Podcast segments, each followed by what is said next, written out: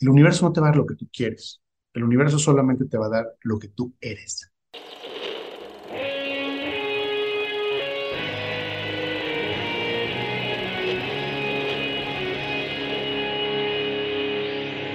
Bienvenidos a Volver al Futuro Podcast, donde platicamos con las mentes que nos impulsan a crear el nuevo paradigma de salud y bienestar, conducido por Víctor Sadia.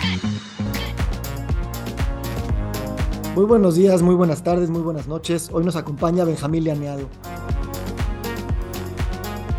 Benjamín Laneado es filósofo, activista, altruista y emprendedor incansable.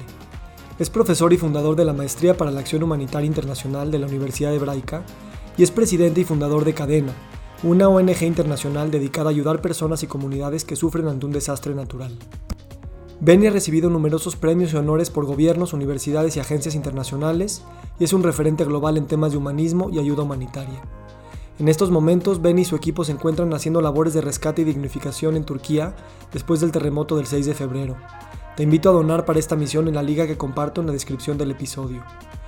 Me siento profundamente privilegiado de poder compartir con alguien que vive en tantos mundos a la vez, pero lo hace como si fueran uno y el mismo, porque lo son. Benjamín, gracias por estar aquí. Gracias, Víctor. Gracias por invitarme. Aquí un honor. A ver, este, platícame cuando eras niño. Me interesa saber cómo era Benny a los 13 años. ¿Cómo era tu filosofía de vida en ese momento y qué, en qué andabas pensando y en qué andabas soñando? Eh, bueno, era un niño común y corriente, como dicen así. Este, yo nací en una familia de siete hermanos. O sea, cuatro hermanas, cuatro hermanos y tres hermanas, papá y mamá. Entonces, eh, interesantísima la pregunta que me haces porque justo acabo de estudiar eh, un poquito la teoría del origen del poder y, y también un, un, buen de procesos. Y te das cuenta que mucho de lo que haces hoy en día y lo que eres, pues, corresponde a la resonancia de la infancia, ¿no? Entonces, justo es curioso, yo, yo normal, la escuela, amigos, mucho deporte, era nadador, así de como de 4, 8 de la tarde nadaba mucho, y después eh, nací en esta casa, de, éramos nueve en una casa pequeña, dos baños, un baño para hombres, otro baño para mujeres, o sea, nací como en una especie de tribu, no, no, no familia. Entonces es algo muy padre que creo que sí me marcó para siempre, porque yo nací viendo a mis hermanos, mi hermano más grande me lleva 17 años, y, así, ¿no? Van, van, van, así. Mi hermana más que, que me lleva menos, me lleva dos años. O sea, no nací aislado para nada, pero sí nací con muchísimos mentores, muchas referencias y, de, de, abajo para arriba todo se ve mucho más grande. Entonces, yo siempre digo que nací en una familia de héroes, porque siempre mis hermanos hacían cosas y iban a movimientos juveniles o así. Eh, entonces yo los veía para arriba y yo decía, yo quiero ser un héroe de grande. Y eso me marcó mucho, porque yo veía todo, ya sabes, lo, lo lo magnificas, ¿no? Como niño.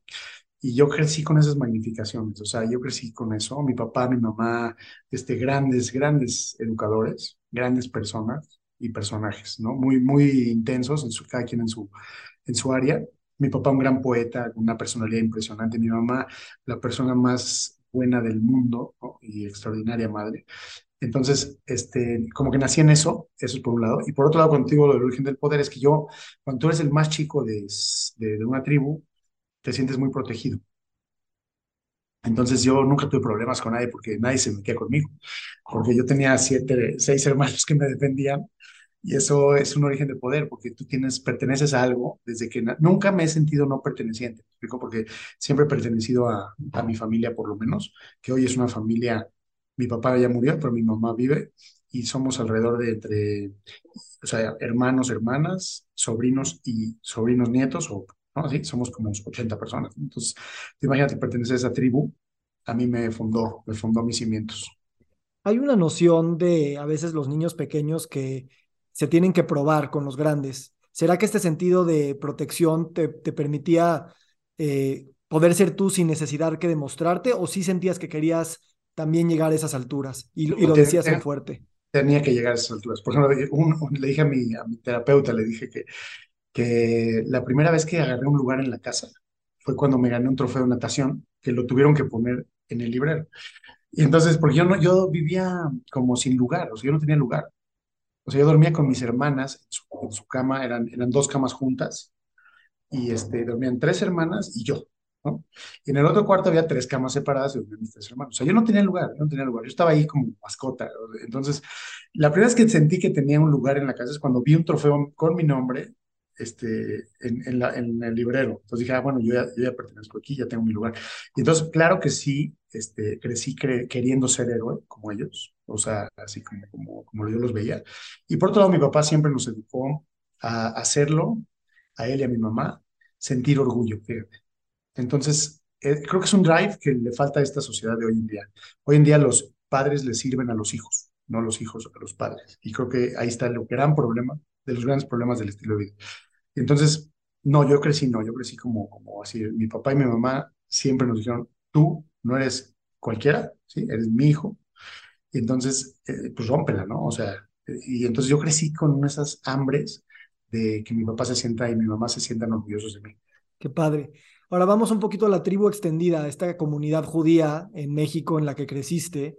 ¿Cómo, cómo, cómo fue para ti el estar dentro de esta comunidad y qué cosas ves que, que el haber crecido ahí eh, te formó también a cómo eres hoy y a lo que quieres también llevar a lo mejor para el mundo? Muchísimo, muchísimo. Mi, identidad está compuesta de la, de la, comunidad judío-mexicana, eh, paso a paso, minuto a minuto, porque primero pues es, entras a, yo ya era como movimiento juvenil desde chiquito, porque mis hermanos iban, me llevaban. Yo iba yo estaba presente en, reuniones de los movimientos juveniles cuando no tenía que estar, porque yo tenía que acompañar a mis hermanos hasta que se vayan, ¿no? Ya. Pues yo andaba en, espacios que no me correspondían desde los seis años. Y entonces veía, observaba, y por eso los veía como héroes, los veía así como jefes, así, ¿no? Dirigiendo gente, así, ¿no? Hoy en día, pues, lo veo muy normal, pero lo veía muy magnificado. Y, este, y por otro lado, bueno, movimiento juvenil, ya sabes, o sea, yo creo que a todos les hace falta pasar por ahí. Eh, no, no, judíos nomás, judíos y no judíos. Yo siento que el movimiento juvenil te forma mucho en tus habilidades sociales, ¿no? Y está comprobado hoy, ¿no? Que más que conocimientos necesitas para triunfar habilidades sociales. Y entonces creo que las habilidades sociales son innatas cuando vas de campamento y cuando tienes que quedar de acuerdo y cuando perteneces a un grupo, patrulla, lo como le quieras llamar. Entonces, este, bueno, es increíble. Y ahí te vas formando como líder porque tienes que hablar, tienes que decir, porque tienes que jugar, porque tienes que... Luego a los 16 años ya tienes gente a tu cargo, tienes 15 chavitos a, tu cargo y entonces eso te hace también eh, generar responsabilidad, ¿no? Tu liderazgo se va gestando de a poco a poco, te lo juro, de, de manera eh, muy, muy artesanal, ¿no? Y luego la comunidad judía en México tiene la fortuna de ser ni tan grande ni tan chica para que nos conozcamos bien, ¿sí? O sea, y no nos aburramos de los unos a los otros. O sea, porque si fuéramos muy, muy chiquitos, a lo mejor nos aburriríamos, si fuéramos muy, muy grandes, nos volvemos muy impersonales. Entonces creo que tenemos ese punto de, así de medio, por eso somos una comunidad tan hermosa. Y yo siento, y siempre lo digo, que esta comunidad te va a dar la oportunidad de ser lo que quieras ser. O todo también. O sea, tú puedes ser en esta comunidad este, edecán, puede ser jefe de seguridad, puede ser bailarín, puede ser rescatista, puede ser paramédico, puede ser actor, puede ser lo que tú quieras ser. O sea, de veras, ¿qué quieres ser? Puede ser en esta comunidad. Te da el espacio de desarrollo social y personal individual, colectivo, como quieras llamarle, eh, muy orgánica y, y si le entras, pues ahí está, ¿no? Entonces yo sí le entré a todo, la verdad. Entonces, y eso me, me fue desarrollando muchas habilidades que tengo hoy. ¿Cómo, ¿Cómo empiezas a, porque también la comunidad judía y las comunidades judías en general en la diáspora, eh, pues han tenido este grado de autoprotección y, como de un círculo, no voy a decir cerrado, pero un tanto delimitado, precisamente porque históricamente eso es lo que nos ha permitido pues sobrevivir en todas las migraciones y, y pues vivir de minoría. ¿Cómo? Y, esto se, se, se, liga mucho al concepto de tikkun olam, ¿no? Que va más allá de la, de la de la cultura judía, va más allá del judaísmo hacia un tema de, de, reivindicación global, independientemente de la religión. ¿Cómo, cómo tú entiendes el tikkun olam y, más que eso, cómo quieres que esa palabra siga trascendiendo a través del trabajo y la filosofía eh, comunitaria? Mira, te voy a responder lo, lo, último, porque es muy fácil. Yo, mi sueño, mi sueño es que el, la palabra tikkun olam resuene a nivel universal y mundial. Como hoy dices sushi y dices Japón. ¿Sí me explico? O sea, tú dices, eh, repara el mundo, el pueblo hebreo, ¿no? El pueblo israelita, o sea, o el pueblo judío. Entonces, eh, yo es lo que quiero, o sea, a mí, a mí se me hace como después de tanto estudiar y darle duro, yo te cuento por qué. Eh, siento que nuestro deber, nuestro deber, ¿no? Espiritual, sobre todo se, vaya, se deposita en la necesidad de los demás. ¿Sí me entiendes? O sea, te lo voy a decir otra vez, la necesidad de los demás son nuestro deber espiritual. ¿Ya me entiendes? O sea, como que estar hacia los demás. Y yo creo que ese es el ticuno lama, es reparar el mundo. Nosotros llegamos a este planeta, los seres humanos, antropológicamente. También está narrado en la Biblia de manera muy clara, pero bueno, este, alegóricamente. Pero también fuimos los últimos en llegar, en, en los últimos grupos de especies, ¿no? Y el planeta no nos necesitaba, o sea, quiere decir, nosotros hemos dañado muchísimo este planeta, ¿no? A nivel ambiental, a nivel humano, también entre nosotros, especies, reino vegetal, reino animal, y también obviamente entre, entre la civilización humana, ¿no? Entonces, hay muchísimos, muchísimos, muchísimos eh, retos y causas que necesitamos, por eso se llama reparar, o sea, nosotros no llegamos al mundo desde cero, nosotros llegamos a un mundo y por la falta de mesura en la convivencia con el entorno y en, con nosotros como, como sociedad, hemos echado a perder muchas cosas. Entonces, el reparo social, ¿sí? Este, este tikkun olam, en el sentido humano, viene a, decir, espérate, algo estamos haciendo mal y ya es hora de reparar y parchar todo eso, aquello que, porque nos estamos proyectando un futuro, pues, infinito, ¿no? Entonces, no podemos hacer esto. Y ese es el Tikkun para mí. Entonces, no se trata nada más de desastres, o no se trata de migrantes, o no se trata nada más de pobres, o de cáncer, o de especies en extinción. Se trata de todo, ¿sí? Se trata de todo. Si tú ves, como tú decías la palabra sistémico, la palabra sistémico es que estamos así. Por eso la Agenda 2030 de Naciones Unidas es tan importante, porque abarca los ODS, los Objetivos de Desarrollo Sostenible, que abarca todo, ¿no? Entonces, si tú nada más recuperas o reparas una parte no vas a poder porque los demás problemas, hay un dicho que dice, cuando hay muchos problemas, los que acaban ganando son los problemas. Entonces, no puedes nada más eh, dedicarte a uno o a otro. Necesitas ver esto de manera holística, de manera orgánica y pues hacer estrategias de combate a estos problemas como una cruzada donde el tiempo se acaba, es literal, ¿no? O sea, y entonces eh, reparar todo lo que puedas. Y para mí ese es el deber judío. O sea, el deber judío empieza ahí. O sea, el deber judío es eso, porque cuando en la, en la Biblia, basados en identidad, no en religión, sino en identidad, porque la Biblia es el libro más leído del mundo, ¿no? O sea, y ahí dice una frase muy, padre, que dice, la primera encuentro entre Abraham, uno de los patriarcas y el fundamental, y, y, Dios le dice, y se bendecirán por medio de ti las naciones, las familias del mundo.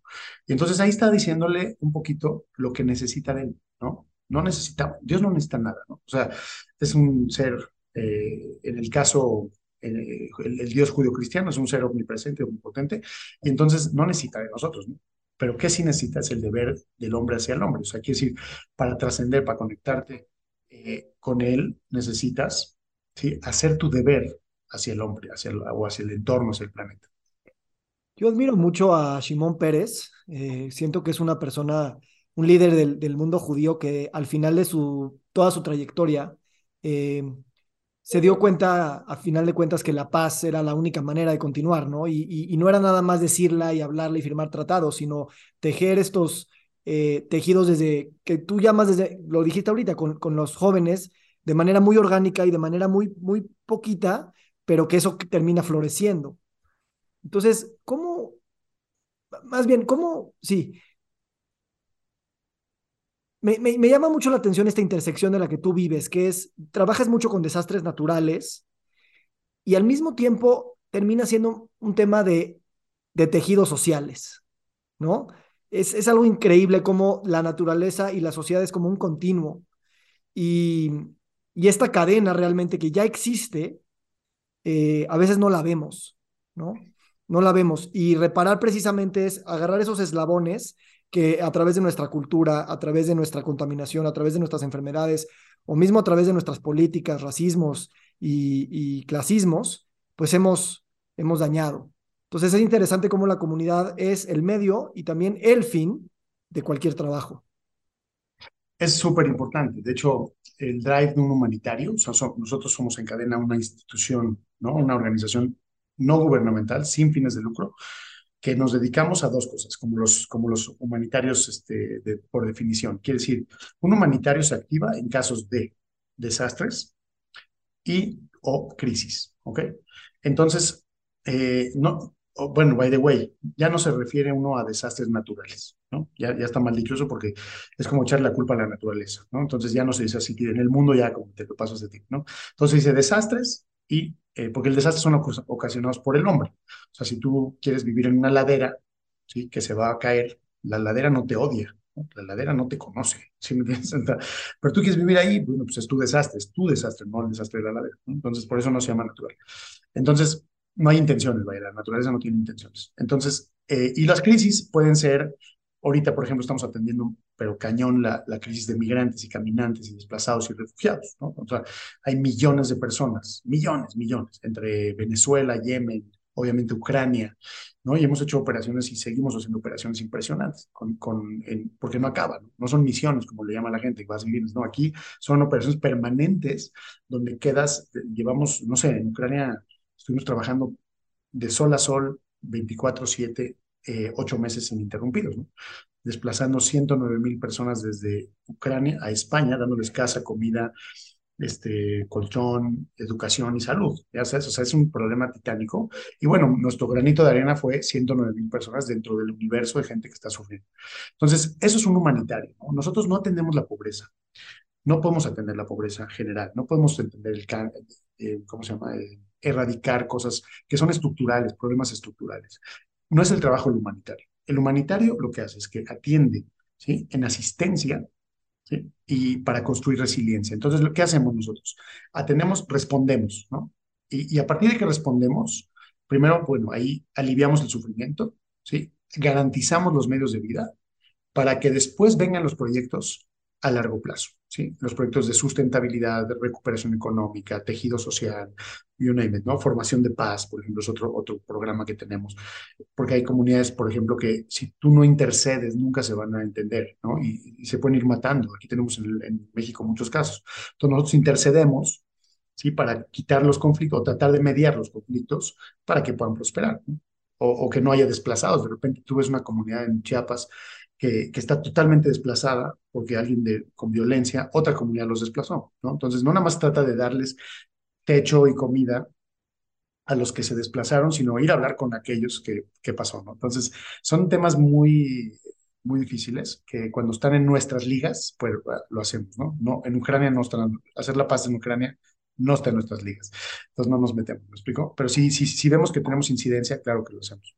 Pero todo es, como tú dices, todo es sistémico, todo está tejido. No sirve de nada una cosa, porque una de las cosas que dijo uno de mis colegas en Naciones Unidas, Raúl Salazar, eh, en Ginebra, me encantó porque dijo, a ver, no están entendiendo que la gestión integral del riesgo, o sea, los desastres, eh, si no lo atendemos de manera preventiva, fuerte, entonces de nada sirven los demás, porque todo se cae. O sea, tú puedes ir trabajando, invirtiendo tiempo, dinero y esfuerzo en los demás, en ecología, educación, agua, salud, todo lo que tú quieras.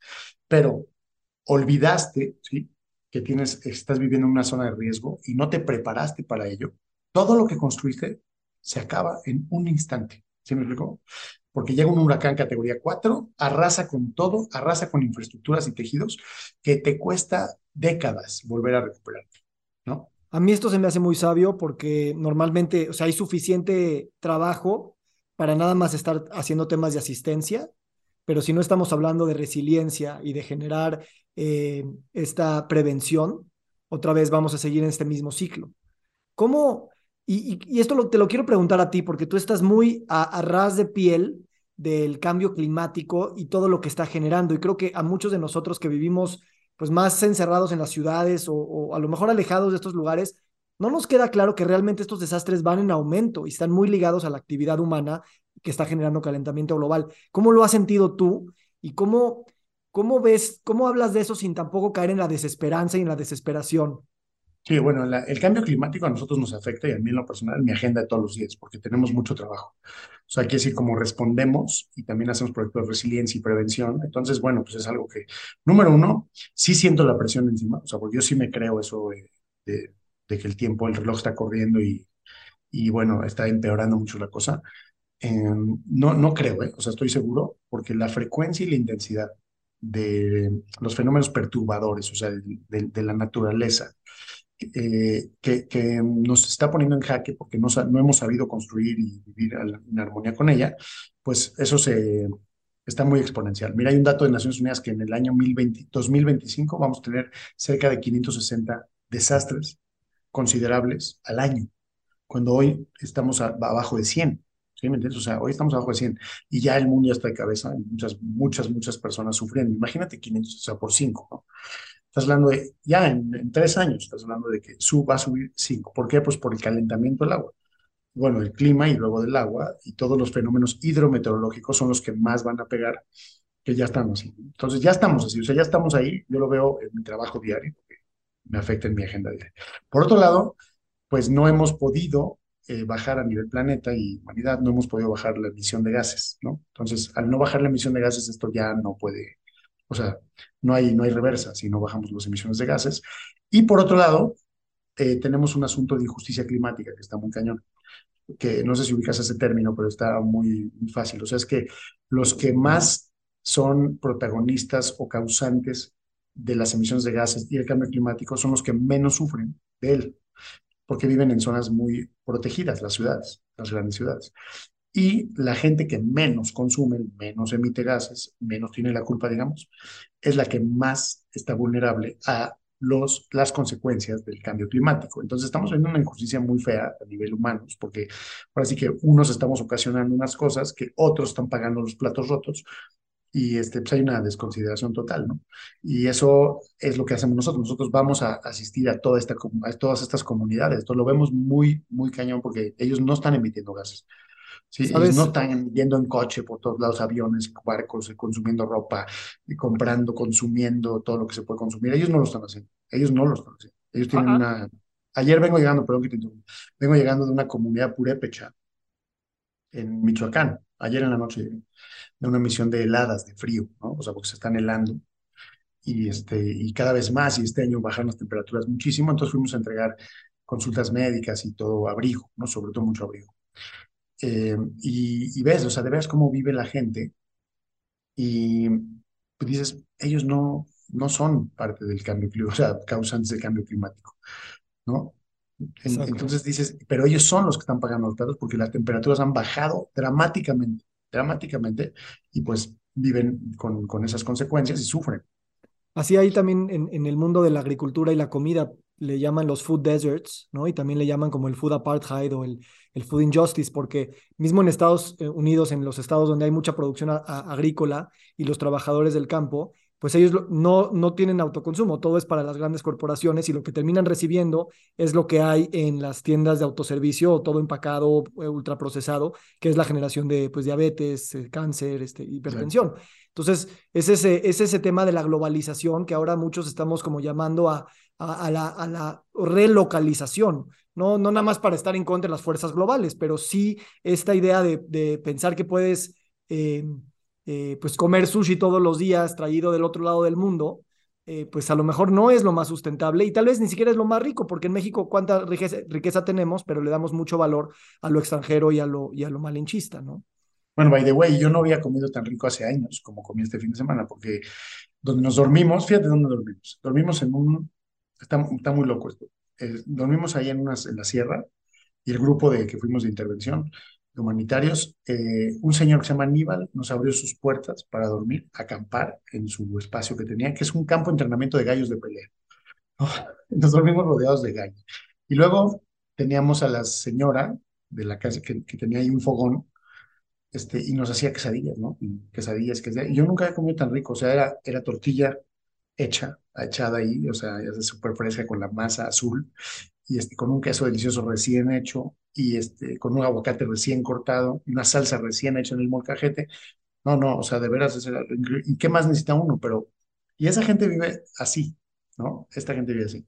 Sí, eso es algo que me, me llama mucho la atención preguntarte porque, mm, al menos yo te hablo de mi experiencia, ¿no? O sea, es una persona que pues muy interesada y muy leída, pero pues no he tenido tantas experiencias ni con el mundo natural ni con el mundo social diverso que hay en el mundo. O sea, vamos de turistas al mundo y pues sí nos, nos enfocamos en ver nuevas ideas o ir a los museos, pero eh, últimamente que he estado más abierto a probar experiencias desde tocar la tierra, probar alimentos, este, conectarme con personas que usualmente no, no lo haría porque pues es, es alguien diferente a mí, eh, eso es lo que realmente me ha llegado a transformar. ¿Cómo, cómo ha sido esta parte para ti de, de, que realmente la gente se activa en esto cuando lo toca, cuando lo siente, cuando lo vive, cuando lo come, cuando no duerme 24 horas porque estás realmente salvando vidas, eso es algo que no, o sea, te cambia de una manera tan fundamental más allá de lo que puedas escuchar de la experiencia de alguien más. Es muy fuerte, es una, eh, yo eh, hoy justo le decía a mi oficina, aquí mi gente de oficina en una reunión que teníamos, que ir a una intervención humanitaria es un avatar. O sea, es como cuando la película uno Avatar, que se conecta a una máquina y se va a otra dimensión. Eh, tú, dejas tu vida por completo, ¿no? La dejas y te vas a una, te subes a una máquina de tiempo que te vas a un lugar. Puede ser aquí cerca o lejos, no importa. Pero no, no es porque te conectes a algo surrealista, te conectes a algo real, pero que está totalmente desconectado de tu realidad y vives en tres, cuatro, ocho días en una situación, en, una, en un eh, cosmos, ¿sí? Cerrado, que todo lo que importa es la misión, o sea, cumplir con estos puntos de victoria que nos habíamos planteado, ¿no? Y entonces, y eso es lo que importa, no importa nada más. Y eso es algo muy cañón. Por otro lado, tenemos eh, los, los, este, los encuentros humanos que hablamos de alto nivel. Mira, te voy a contar uno de el sábado. O sea, una, estamos ahí entregando y entonces una señora muy viejita, la veo yo como aislada, como Entonces voy con la señora y le digo, señora, ¿qué pasó? ¿Por qué no está con nosotros? Y dice, no, lo que pasa es que a mí no me toca porque yo no puedo ir a las sesiones donde se inscribe uno, porque hay listas, ¿no? Los comisarios de las comunidades tienen listas. Ella no está en la lista. Entonces, pero le da penita y está así como por fuera viéndola. Una señora muy viejita, muy viejita. Y entonces le digo, ¿y por qué no está en la lista? ¿Y por qué no va a las reuniones? Me dice, pues es que yo tengo, mire, yo cuido a mi suegro que tiene 110 años. Y le digo, ¿cómo 110 años? Pues ¿cuántos años tiene usted? Me dice, yo tengo como, como 85. Y entonces le digo, y entonces me dice, pues no me da tiempo de ir a, a, las... Pues ya me fui, le saqué todo lo que y ya le dice. Entonces, pero luego le digo, a ver señora, pero cuénteme, ¿cómo le hizo su suegro para vivir 110 años? Pues me dice, mire, le voy a decir, este, nosotros aquí en esta comunidad vivimos muchos años porque eh, trabajamos el campo todo el tiempo, hasta viejitos, seguimos trabajando el campo y comemos del campo. Pero lo más importante es que nos llevamos bien. No nos llevamos bien entre la comunidad purépecha. Entonces, fíjate, están en Michoacán, en zona de conflicto armado, grupos armados, todo lo que tú quieras, pero la gente socialmente vive bien porque tiene poco, pero convive, pero comparte, pero tienen simpleza en su sentido del humor y ya sabes, o sea, entonces eso, wow, pues yo me voy con un intercambio ahí muy, muy cañón. Y eso es lo que pasa en las misiones, tú haces un intercambio, no vas a dar, vas a intercambiar. Entonces tú llevas lo que tú tienes de humanidad y lo que más damos no es los insumos físicos o materiales, lo que más llegamos a dar es ese intercambio, esas sonrisas, amor, cariño, empujón. En ahorita no había desastre, era una intervención leve, digamos, este, a nivel emocional, porque pues, no están en desastre total, nadie está muriendo por un eh, terremoto, un volcán o algo así, pero cuando vas a esas misiones de desastre, que tú dices, bueno, voy a... Hay un, hay un intercambio impresionante entre, que, entre lo que tú das y recibes. Y eso no se puede explicar más que si vas hay que ir a hacer esa, ¿no? Esa señora me agarró, me bendijo y este, me, me, quedé como una hora platicando con ella de temas, ¿no? De cómo vive cómo vivo yo, y yo le contaba y ella me contaba. Y no, no yo no, no lo puedo creer, ¿me entiendes? O sea, qué, qué delicia de encuentro humano. Entonces, eso, pues, no sé, lo puedes ver también acá si quisieras, o sea, no, no te tienes que ir a la sierra, pero nadie lo hace, porque estás en tu burbuja y en tu núcleo y en tus deberes y en tu así, pero lo puedes hacer con cualquier persona que te encuentres en la calle. Nada más que las misiones o las intervenciones te dan ese espacio que te dan la oportunidad de tener estos, estas sensaciones dramáticas, ya sabes, o sea, como es muy dramático y me gusta pensar que todos los voluntarios llegan y regresan muy tocados, ¿no? O sea, muy, muy transformados, porque es parte del show de llevar voluntarios. Claro. O sea, sí, tú no vas, vas. No, o sea, el chiste, llevamos ya, no sé, tenemos en cadena más de 15 mil voluntarios. ¿no? Y que a mí se me hace que todos ellos están transformados y que llevan esa transformación a su vida cotidiana. Eso es lo que me gusta pensar, porque pues, definitivamente si eres más sensible, pues eres mejor ser humano, ¿no? desempeñas mejor, eres corresponsable, no, pues, no eres indiferente, más sensible. Entonces eso en tu entorno, en tu entorno, así como en el día a día, sin que te vayas de misión, debe de generar una mejora que también es un insumo muy importante del Tikkun Olam, porque el Tikkun Olam también se, se alimenta de millones y millones y millones y millones y millones y millones y millones de acciones pequeñas, ¿sí? En servicio a los demás, pero pequeñas, ¿no? Siempre pienso que, o sea, llevas, llevas bebida, llevas comida y llevas abrazos y no podrías decir cuál es más importante que el otro. los tres son igual. Eh, y, precisamente estar eh, cerca de la muerte de alguna manera, cerca del desastre, cerca de la precariedad, la vulnerabilidad, la fragilidad. Eh, también es esos momentos de, que tocas, esos momentos, tocas la vida misma, tocas la profundidad de la existencia.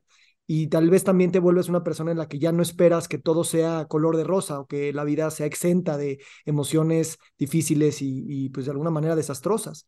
Y creo que esa es una de las principales transformaciones que tanto los enfermos que vemos terminales que pueden sanar, aunque no curarse, ¿no? Eh, o los médicos que saben que a lo mejor su servicio a lo mejor no es prolongar la vida, pero tal vez sí eh, cerrar un ciclo desde la humanidad, desde el perdón, desde la compasión. Eh, ya son cosas que no se pueden cuantificar en un, en un sistema, pues tal vez demasiado, que se ha banalizado de alguna manera porque pues estamos viviendo demasiado rápido. ¿Cómo, cómo Benny hoy se ha transformado la dinámica de su familia?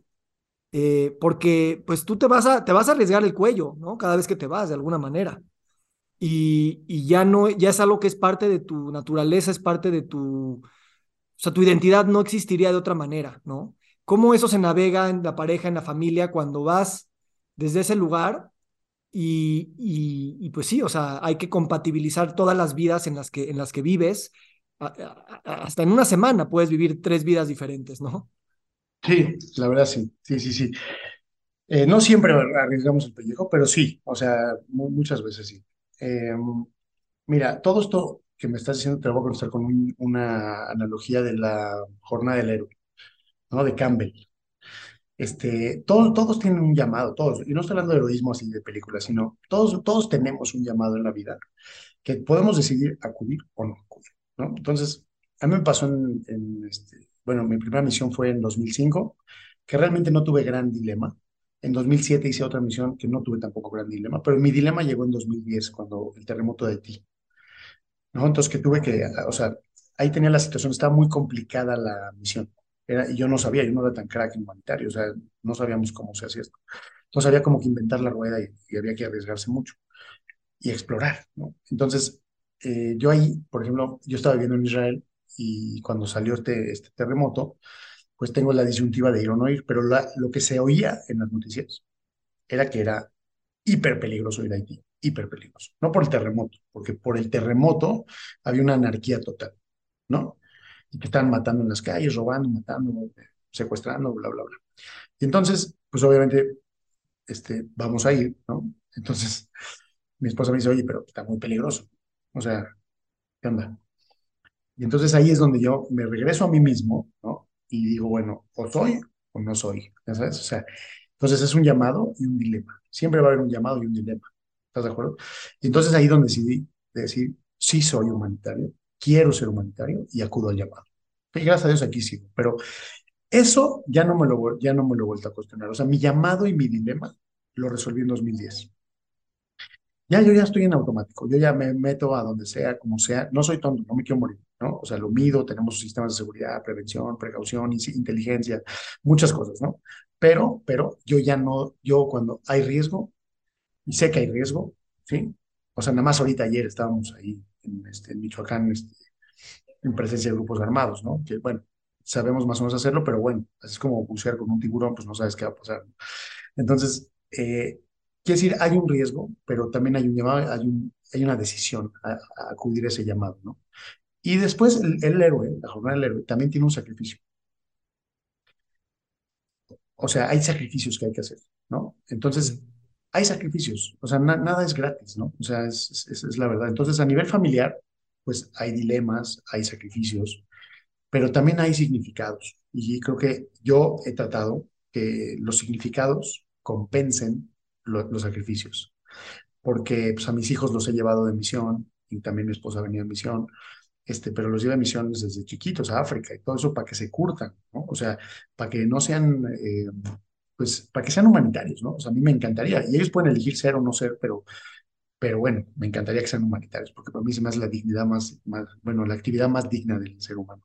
Entonces, eh, y sí, han jalado ah, muy bien, son todos humanitarios van y vienen y son uno, ya dos de ellos ya son rescatistas, eh, este, mi otra hija es líder, líder de, de juventudes y eh, enseña la, doctrina humanitaria y también sale, viene llegando en misión la semana pasada, muy, muy tocada, muy, muy este, entrenada en la Sierra Tarahumara después de ver cosas bien, bien difíciles. O sea, que decir, se están enfrentando a la vida, se están enfrentando al mundo.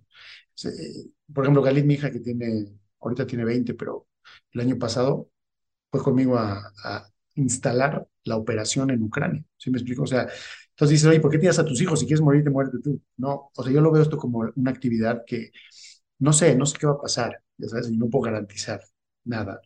Pero si lo haces bien, creo que no, no te estás rifando el físico cada instante, ¿me explico? O sea, entonces a mí me gusta eso, me gusta equilibrar. Y eh, otra te digo, el sacrificio, sí, sí hay sacrificios, pero creo que los compenso con el significado de la trascendencia de lo mismo que hacemos. Yo, la verdad, o sea, acabas de resumir una, o sea, yo que me dedico mucho a pensar de manera sistémica y, de, y ver la complejidad de los problemas a los que, a los que estamos ahora viviendo, eh, no me imagino que la nueva humanidad, y, no digo la nueva como si no hay esa humanidad ahora, porque, o sea, tú eres ejemplo de que el, el, el futuro ya existe acá. Lo que quiero llegar es que ese, ese, esa apuesta existencial por la manera, no en el resultado, sino en cómo quieres vivir, cómo te quieres entregar, independientemente si te, si te matan o no te matan, si funciona o no funciona, es la manera en la que te entregas a esta, a esta visión, a esta solidaridad, a este sueño, eh, la, que, la que siento que, que puede regenerar la humanidad en todos los sentidos, político, social, cultural, económico, medioambiental, económico y financiero, ¿no? Y, y eso es algo que, vengo de leer un libro que se llama de, Lynn Twist, ¿no? Que Lynn Twist es como también una activista muy cañona y que te habla precisamente de esto, de, de no es algo que se puede explicar, ¿no? O sea, lo puedes contar en muchas películas, es un trabajo muy heroico, pero las personas que lo están viviendo es como un llamado que trasciende las reglas de la física. No, o sea, te decía que, o sea, imagínate, no todo es de color de rosa, o sea, no todas veces te sientes así súper bien, ¿no? Entre que, mira, hay dos cosas que ahorita te quiero compartir. Número uno, a veces te sientes muy impotente, ¿no? Porque no puedes resolver the whole thing, o sea, no puedes resolver el problema completo y puedes hacer lo que puedes hacer y ya, ¿no? Y eso, si no lo tienes muy trabajado, causa mucha frustración. Muchos voluntarios han dejado de venir por eso, no lo tienen trabajado. O sea, porque aunque trabajamos con ellos, tienen un sistema de culpa, no sé, como que, eh, como que es insuficiente, ¿no? Y sí, porque los sistemas están rotos, ¿no? O sea, pero yo no los creé, yo simplemente hago lo que puedo. ¿no? Eh, pero a veces te toca hacer cosas de gloria y a veces te, cuesta, te, cuesta hacer cosas muy difíciles. Por ejemplo, en Katmandú, imagínate esta escena de estar eh, llevando cadáveres a la hoguera, ¿sí? porque ahí están sus familiares esperando para cremarlos. Y entonces tienes que llevar cadáveres, sacarlos de los escombros y llevarlos para dignificar la vida, que también es muy importante, y hacerles el ritual espiritual y todo. Pero tú estás ahí presenciando cómo se queman los cuerpos, ¿no? Y ya, entonces tienes que conectar en un mundo como que dejar tus creencias, dejar tu mundo, dejar todos esos eh, sistemas de, como los que has procesado la vida y empezar a procesar de otra manera. Y eso para eso, se, por eso es para ser humanitario, ser un ciudadano del mundo. ¿Entiendes? O sea, tú tienes que entender cómo vive la gente, tienes que entender sus usos y costumbres y no ver desde tus ojos. Tienes que ver desde los ojos de la persona que vas a servir. Y eso es muy importante. Y por otro lado, de repente tienes momentos de gloria ahí mismo en Katmandú, donde rescatamos una niña seis días después del terremoto Krishna, donde me sentí yo el hombre más afortunado del mundo, ¿no? Después de hacer ese años. Entonces, ya sabes, o sea, como que tienes de todo. Y eso es lo que, cuando compras el paquete del llamado que te decía, pues compras todo. O sea, compras sal y compras miel. Las dos cosas las tienes que comprar porque las dos cosas te van a pasar, ¿no? Y, y, tal vez eso es, es, o sea, nadie aquí va, va, a decir nunca el secreto del mundo, ¿no? Eso nos rebasa por mucho, pero justo es eso, el aceptar que la vida no viene en, en, en unas cosas y otras no. Y, y, también hay gloria en la muerte, y también hay gloria en el duelo, y también hay gloria en sentirse insuficientes, y sentirse mortales, y sentirse, eh, pues no todopoderosos, ¿no?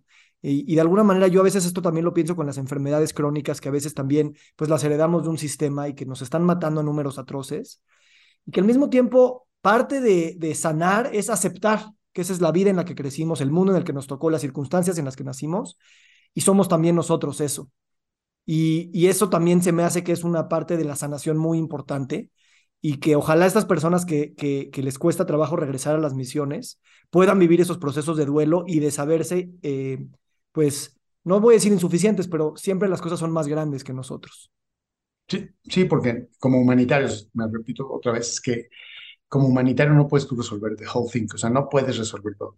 A veces sí a nivel local, pero no puedes hacer que esos gentes, tú no puedes hacer, yo como humanitario, ¿qué hago con el cambio climático? O sea, yo puedo hacer conciencia, pero más que eso, y puedo comportarme bien como, como individuo, ¿no? Y digamos, este, eh, dar más de lo que tomo, ¿no? Que, que, ahí creo que ahí es la suma positiva, ¿no?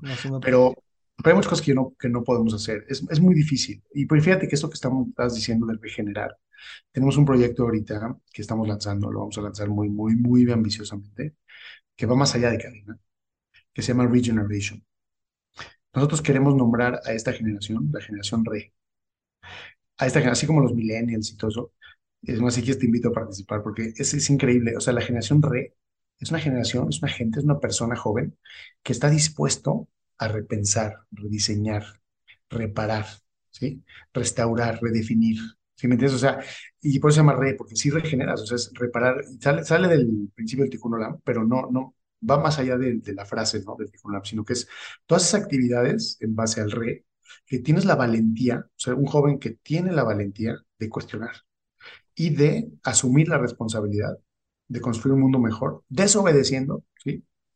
Un poco los patrones de, de la, del estilo de vida que nos han llevado a donde estamos ahorita. Le, diste una de mis palabras favoritas. Este, por un lado, yo veo en el espectro todo el tema pues, convencional, después un poco más avanzado el tema sustentable, restaurativo, pero ahora regenerativo. Y es un sistema vivo, es un sistema dinámico, es un sistema donde lo físico, lo mental y lo espiritual está completamente eh, unificado, donde nos enfocamos más en lo cualitativo que en lo cuantitativo y donde realmente es, es sentir la vibración viva de, todo lo que, de todos los que estamos aquí, tanto los que ya se fueron, a la manera humana de entender que se fueron, a, lo que vendrán en mil años cuando ni vamos a estar aquí y eso se siente en, las plantas, se siente hasta en la vibración que tu celular tiene, ¿no? En el vibrador, pero también en cuántas cosas tuvieron que suceder para que eso esté ahí, tú estés conectado. Ahorita yo y tú, o tú y Krishna, con quien seguro sigues en contacto. Así es, ¿eh? Bueno, mira, mucho ahorita que está, estás diciendo es, me estoy imaginando la película de Avatar, las dos, no sé si la viste, pero está muy buena. Y es este, un poquito regresar al animismo, ¿no? O sea, que decir, conectarte con la energía vital de todas las cosas, que a nivel urbano, ¿no? Yo siempre me burlo, eh, sentido cínico, pero digo, no, ya no somos seres humanos, somos seres urbanos. Y, porque lo, lo urbano sí va en contra de lo humano, ¿eh? o sea, de veras que va en, en retroceso, o sea, es como eh, directamente, inversamente proporcional. Entonces, eh, creo que es regresar a al basics, ¿no? A la naturaleza y todo eso. Creo que es parte de este gran proceso que sí está y sí hay, sí, obviamente todo el mundo lo, lo, lo dice, lo percibe, pero es cómo le haces para romper con, con todo este sistema del consumo ¿no? de, de, los grandes poderes a nivel global. Está muy cañón. Ahora, vamos, pero estamos ayer, ayer, en el camión, tengo mucha gente, porque acuérdate la frase esa de Dios los hace, ellos se juntan, ¿no? O sea, entonces la mayoría de mis voluntarios son gente muy alternativa, o sea, que son veganos, que son, no sé, tienen su causa por los perros y es gente muy sensible, ¿no? Y muy, muy consciente, sobre todo, sensible y consciente. Y eso te hace ser alternativo, ¿no? Entonces, ¿qué pasa? Estamos discutiendo si sí, no, no, sí, lo vegano, no lo vegano. Y entonces te das cuenta que no importa si sí, si no, simplemente el hecho de trabajar y luchar por un cambio, ya sea desde tu, tu persona, o sea, en hebreo se llama tikkun atzmi, o sea, el, el, reparo personal, empezando por ti, y ya luego te vas por los demás, ¿no? Pero yo me gusta ver a esta gente que está en eso de su reparo personal primero, ¿no? Y primero dejan de comer carne, ¡pum! Ya sabes, ¿no? Entonces, y primero, ¿no? Y luego empiezan a ir a misiones y a intervenir y a hacerse rescatistas y a hacerse humanitarios, y luego tengo voluntarios que han emprendido proyectos de impacto social increíbles, ¿no? ¿sí? O sea, aquí ya no en cadena, o sea, por fuera de cadena. Y yo me siento muy orgulloso, la verdad, claro. me encanta mucho. Claro, porque esa transformación es, es tan total que lo quieres llevar a regenerar un sistema económico y a arriesgarte a emprender de manera eh, pues alternativa para que ahorita sea la excepción, pero eventualmente sea la regla. Y yo por eso te quiero preguntar cómo, cómo institucionalizas, o sea, ahorita estás en 15 países y tienes 15 mil voluntarios, o sea, está muy surreal eh, lo que ha sucedido con Cadena desde su fundación, ¿no? Que empezó, creo, en una mesa entre amigos, así como echando la broma. O sea, ese, ese poder que no se podía cuantificar, que nunca nos podíamos imaginar, también se, se, se agarra cuando las cosas tienen una intención tan, pues, trascendental. Como también, no, más allá de la motivación, esta narrativa y esta manera de sentir y vivir, lo institucionalizas con una estructura para vivir eh, como urbano, o sea, para el mundo urbano, este, y no solamente es tener dinero y donativos, sino una visión clara que se puede ejecutar y que pueda crecer como lo ha hecho. ¿cómo, ¿cómo lograste tú, o sea, cómo te preparaste para tener esa, esa visión estructural y cuáles son los retos para poderlo seguir creciendo eh, pues de esta manera que es regenerativa? Mira, está buenísima tu pregunta y te voy a contestar muy, este, de manera muy profunda, ¿eh? de verdad. Mira, todo lo que tú quieras hacer en la vida, si lo haces a partir de tu ser, entonces el universo va a conspirar a tu, a favor. O sea, que si te van a alinear las estrellas. ¿Qué quiere decir de tu ser? O sea, el universo no te va a dar lo que tú quieres. El universo solamente te va a dar lo que tú eres. ¿Sí? Y entonces, no, por eso yo le digo a todo el mundo, no trata que estés en cadena, no quiero que estés en cadena, quiero que seas cadena. ¿Explico? O sea, entonces, esa es la, para mí, esa es la, la base de la base de la base. O sea, no, no, yo no podría hacer un manual de cómo hacer una ONG exitosa. No, lo puedo hacer porque creo yo que todo está en eso que te estoy diciendo. O sea, entonces, y eso es por un lado, o sea, si tú eres, ¿no? Y todo lo que manifiestas, a lo que te dedicas, lo haces a partir de, de tu ser, ¿no? Entonces la pasión surge y el éxito se, de veras, no sé cómo, pero, pero se logra. ¿Por qué? Porque el universo lo detecta, ¿no? El universo lo detecta. Es, es, es muy, porque también el universo lo necesita. Entonces, por ejemplo, un propósito, ¿cómo dices? A ver, ¿cómo le hago para que tener mi propósito de vida? Para mí el propósito de vida es juntar ¿no? lo que tú quieres hacer, como, porque como manifiestas tu, a partir de cómo manifiestas tu ser, pero también lo que el mundo necesita. Si digamos esas dos cosas concuerdan, entre, eh, y yo creo que eso es cadena. O sea, te lo digo a nivel personal. O sea, eso es cadena. El mundo necesita de, gente como cadena, o sea, de, no gente, de organizaciones como cadena. O sea, que estén dispuestas a rifarse la piel por los demás. Y por otro lado, el mundo lo necesita. Por otro lado, la gente que somos cadena, somos cadena. Entonces lo hacemos con toda la pasión del mundo a partir de nuestro ser. Entonces, wow, es algo explosivo. Entonces, es explosivo, te lo juro, es explosivo. Yo te quiero agradecer porque, porque como líder, con el éxito que tienes de todas las métricas, pues nadie se atreve a decir, yo no te sabría dar un manual de cómo hacerlo. Y eso se me hace muy humilde de tu parte y también muy real, de también ya no estar buscando tanto mapas y consejos y MBAs, sino, sino brújulas, ¿sabes? ¿Cuál es tu brújula? Y la brújula te va a llevar, aunque no tengas el mapa. Qué chistoso que dice brújulas, porque yo tengo mis brújulas. Así les llamo yo, las tengo aquí en mi pizarrón. Entonces, este, todos son mis brújulas. Esto que te dije, el propósito, por ejemplo, es una brújula que tengo. ¿Sí? O sea, ¿cómo, junto, cómo, ¿cómo encuentras tu propósito? Bueno, lo que tú quieres hacer con lo que tiene lo, lo, lo, que se tiene que hacer, ¿me explico? O sea, esa es una brújula. Porque una otra brújula es, que, también es importante para entender cómo es, si tú quieres mover al mundo, necesitas integrar dos cosas, que es el amor y el poder, ¿no? O sea, porque tú no puedes ser puro amor, porque si eres puro amor, bueno, puedes manifestar algo bonito, pero difícilmente vas a lograr cosas, puro amor.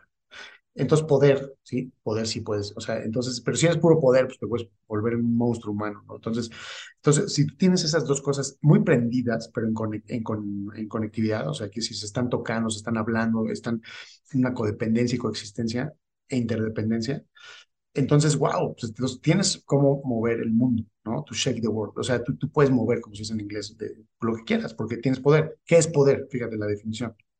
Poder es eh, tomar lo que tienes, nada más eso, convertirlo en lo que necesitas para lograr lo que quieres. ¿Me explico? O sea, es algo increíble esta frase. No puedes, y ahorita por ejemplo con Regeneration, este, justo ayer tenía una junta de Regeneration y, y, y, de repente, no, pues es que hay que conseguir a Leonardo DiCaprio. Pues yo no tengo a Leonardo DiCaprio, o sea, ni lo voy a conseguir, ¿me entiendes o no? Entonces, ¿yo qué tengo? Tengo 15 mil voluntarios. Eso es lo que yo tengo. ¿Sí? Los voy, entonces mi estrategia va por lo que tengo.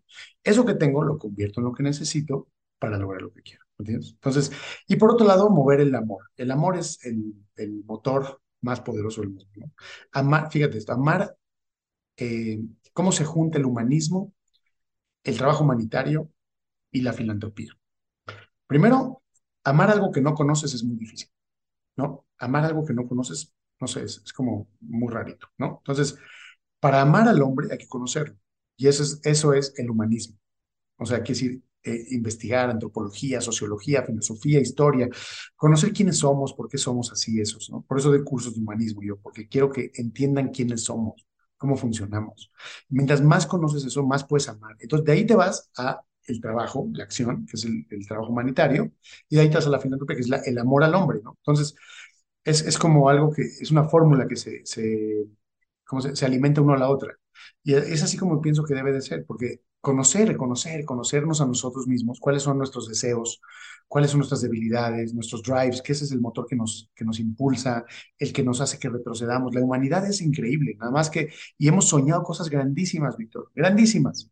Nada más que a la hora de hacerlo, llevarlo a cabo, nosotros mismos ponemos obstáculos que hace que no podamos llegar porque también somos seres contradictorios, la verdad. Entonces tenemos nuestra parte animal, tenemos nuestra parte espiritual, tenemos, somos así animales de las dos cosas, y por otro lado, sí, tenemos muchos obstáculos, como la ignorancia, tenemos obstáculos como la, el dogmatismo, como la pobreza, que son, eh, hacen que, que, que, que, no podamos llegar a ese progreso ético universal, ¿sí? Y ese progreso ético universal quiere decir progresar, que es ir para adelante, pero de manera ética, quiere decir buena, o sea, productiva, buena, beneficiosa, digamos, y universal es para todos, ¿no? O sea, ya sabes. Entonces, sí, hemos progresado mucho, pero no, ni siquiera, no todo es ético y tampoco menos universal. Hemos dejado a mucha gente atrás, ¿no? Entonces, más o menos eso es lo que yo quiero, como, como cuando hablas de humanismo, pues conocer cómo somos, porque tampoco podemos proyectarnos algo irreal, surreal, que no, no va con nosotros. Si, tú, si tú propones cosas que no son naturales en nosotros, no, no va a jalar. Entonces estamos perdiendo el tiempo. Hay que conocer nuestras naturalezas, nuestros, lo que hay adentro, para entender la realidad de cómo sí podemos hacer que las cosas pasen. Wow, me encanta y me encanta que se queda grabado eso porque luego podemos oír varias veces. Este, una pregunta más, porque sabes que también me siento muy agradecido, ¿no? Porque sea, tienes tantas cosas que hacer y estás moviendo tantas cosas que mantienes esta conversación, pero esta conversación también está haciendo el mismo trabajo. Eso es lo que a veces me gusta de este podcast, que distraigo a la gente de sus actividades, pero al mismo tiempo eh, eh, estamos tratando de cumplir la misma misión, ¿no? Claro.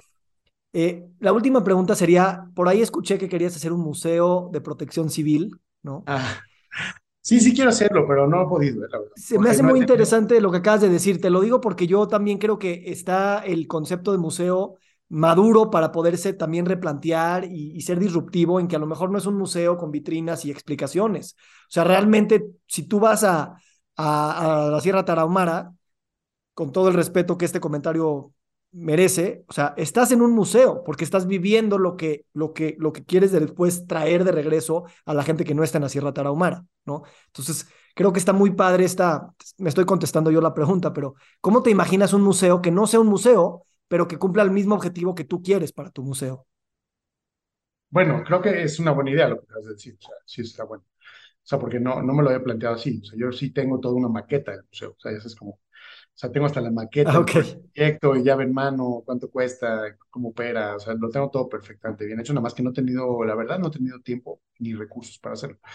Entonces, ¿por qué? Pues porque neta, estamos muy ocupados en asistir y en prevenir. O sea, en la chamba de cadena es tan absorbente que hay cuatro mil cosas que me encantaría hacer que las, voy a, las vamos a hacer, pero, pero, pero hay, hay prioridades, ¿no? Ahora, eso que estás planteando ahorita creo que es muy interesante y lo voy, lo voy a ¿no? Lo va a carburar porque podría ser algo más sencillo de visibilizar, pero no, el, concepto de museo no me gusta tanto porque es como si fuera una reliquia que ya no existe, ¿no? O sea, eh, no, es visibilizar eh, todo lo que las comunidades vulnerables que no están a la mano y que la gente no los conoce, eh, tienen que aportar al mundo. O sea, ya sabes cómo. Entonces, mira, fíjate, ahorita estamos filmando un documental, cañón, para la pantalla grande y todo donde estamos visibilizando muchas cosas. Hemos ido a todo el planeta, al desierto de Turkana en África, con la tribu más primitiva del mundo. O sea, para enseñar mucho eso, ¿no? Entonces, eh, yo no le llamaría museo porque no es un museo, pero sí es visibilizar todo lo que yo siempre digo, esos turcanos, yo, yo he estado muchas veces ahí con ellos, he convivido con ellos, he dormido con ellos, he comido lo que ellos comen, etcétera, y me han dado mucho, o sea, ¿no? Me han dado mucho, mucho, mucho, mucho. O sea, más, más que lo que yo les he dado, ellos me han dado a mí. Entonces, imagínate que tú puedas compartir todo eso al mundo, ¿no? Y estamos haciendo un documental para eso. Pero voy a, voy a repensar el tema del museo. Me encantaría ver ese, ese llave en mano que tienes para nada más echarle un ojo. Te quiero agradecer, eh, nos hablaste del viaje del héroe y creo que hoy de alguna manera tocamos varios de las etapas que Campbell eh, pues describe. Y algo que te quiero celebrar es que el, el, el héroe regresa al mundo ordinario después del viaje ordinario Em, transformado y lo con lo que regresa es con una historia, no regresa con un manual, no regresa con, una, eh, con, un, con un documento para enseñarle a la humanidad a, hacerlo, sino regresa con un cuento. Esa es la verdad, un relato, una historia. No, eso somos nosotros, somos los seres humanos, somos relatadores de historias. ¿no? Y la verdad, eso es lo que yo, justo estoy escribiendo un libro también de relatos, puros relatos. Yo, yo no quiero dogmatizar esto ni nada. Simplemente cada quien que sí quiero compartir, eh, la verdad, sí, sí, creo que tengo, he tenido un privilegio, mi vida ha sido un privilegio por algo, ¿no? O sea, no es para mí, sino es un privilegio eh, que he tenido que pasar por muchas cosas, su, sobre todo para compartir. Y eso, el, eso del héroe, eh, mira, te voy a dar dos analogías muy, importantes. La filosofía habla de que para eso está el filósofo. O sea, el filósofo está para subir y bajar, ¿no? O sea, para llegar a esos niveles de entendimiento este, y, y luego compartirlo con los demás. ¿Estás de acuerdo? Pero lo hace desde su, bueno, también un poco de, por medio de la experiencia, pero depende si eres empírico o racionalista, pero, pero eh, vaya, lo hace desde el punto de vista del, raciocinio, del intelecto eso. Luego tenemos, a, por ejemplo, la, la, alegoría de, de, la escalera de Jacob. No sé si la soy. Que Jacob en la Biblia se acuesta, está ahí a la mitad del camino, va a echar una siesta en la noche, o sea, se va a dormir y entonces sueña el sueño de Jacob. El sueño de Jacob. Dice que está soñando que hay una escalera que va, que está puesta en el piso, pero que su, su final llega hasta el cielo. Y hay ángeles que suben y bajan. ¿Ok? Así dice el versículo. Entonces yo digo así, bueno, pero, pues, los ángeles, ¿dónde están? En el cielo, ¿no? Entonces debería haber dicho, los ángeles bajan y suben, ¿no? Entonces hay una alegoría ahí que, que se me ocurrió, muy padre, ¿Qué es esto? Es esto. Es justo lo del filósofo. O sea, yo siento que esos ángeles no son ángeles, son, es una alegoría. Que hay que subir, ¿no?